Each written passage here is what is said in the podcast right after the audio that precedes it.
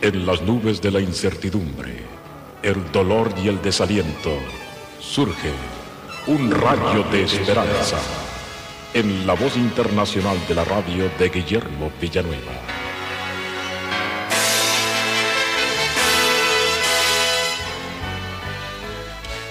Roma, en la época que era república, era gobernada por cónsules.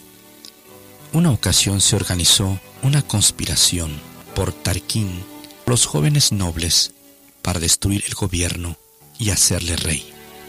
La conspiración fue descubierta y un cónsul valiente y patriota llamado Brutus tuvo la desgracia de encontrar que dos de sus hijos eran los principales líderes de la conspiración, ya que él tenía que juzgar el caso.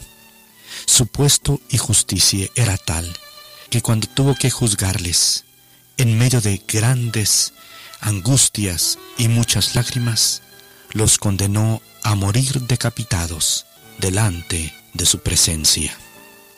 En este juicio este hombre dejó de ser padre y se convirtió en juez. Mi estimado amigo, también hay una historia preciosa, dramática, en la cual uno contempló la muerte de su hijo y permitió que él muriera, pudiendo librarle, porque él nos amó. Fue el Padre de nuestro Señor Jesucristo. Pero esta bendita muerte de Jesús por nuestros pecados es tan maravillosa porque fue profetizada miles de años antes de que sucediera. Leemos en Génesis en su capítulo número 3, cuatro mil años antes de que Cristo muriera en una cruz, dice así la palabra del Señor. En Génesis en su capítulo número 3, versículo 15, y pondré enemistad entre ti y la mujer, entre tu simiente y la simiente suya. Esta te herirá en la cabeza y tú le herirás en el calcañar. La simiente de la mujer fue el Señor Jesús. Y aquí fue prometido que Jesucristo heriría la cabeza de la serpiente, o sea, Satanás, y él le destruyó en la cruz del Calvario. Qué hermosa profecía, cuatro mil años antes de que sucediera.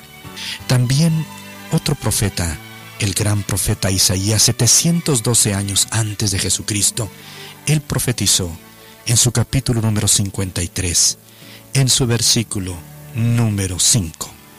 Mas Él Jesús fue herido por nuestras rebeliones, molido por nuestros pecados. El castigo de nuestra paz fue sobre Él, y por su llaga fuimos nosotros curados. Todos nosotros nos descarriamos como ovejas, cada cual se apartó por su camino, mas Jehová cargó en Él el pecado de todos nosotros.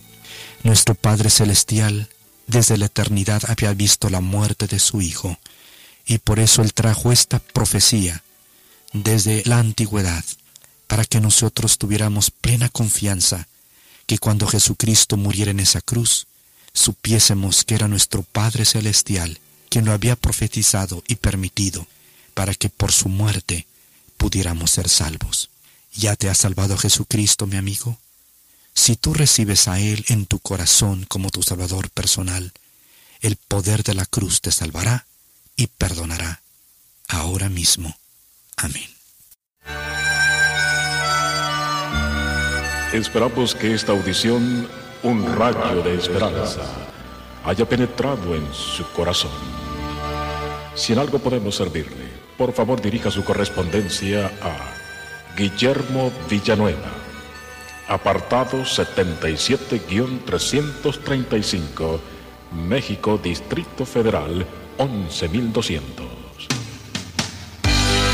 Le invitamos para que nos sintonice a esta misma hora y por esta misma estación. Muchas gracias por la amabilidad de su atención.